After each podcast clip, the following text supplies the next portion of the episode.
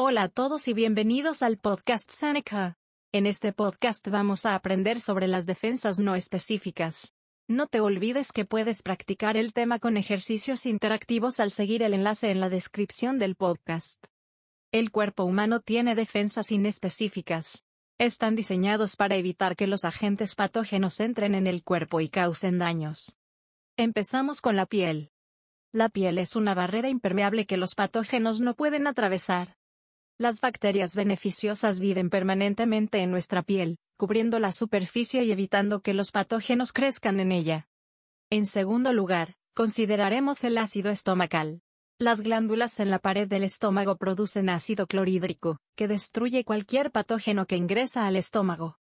Las lágrimas también son una defensa. Las lágrimas contienen enzimas que destruyen cualquier agente patógeno que haga contacto con nuestro ojo. El moco, por muy molesto que es, también tiene una función específica. El moco se produce en el sistema respiratorio, y atrapa las partículas y bacterias que entran en nuestras vías respiratorias. Para resumir, el cuerpo humano tiene defensas inespecíficas.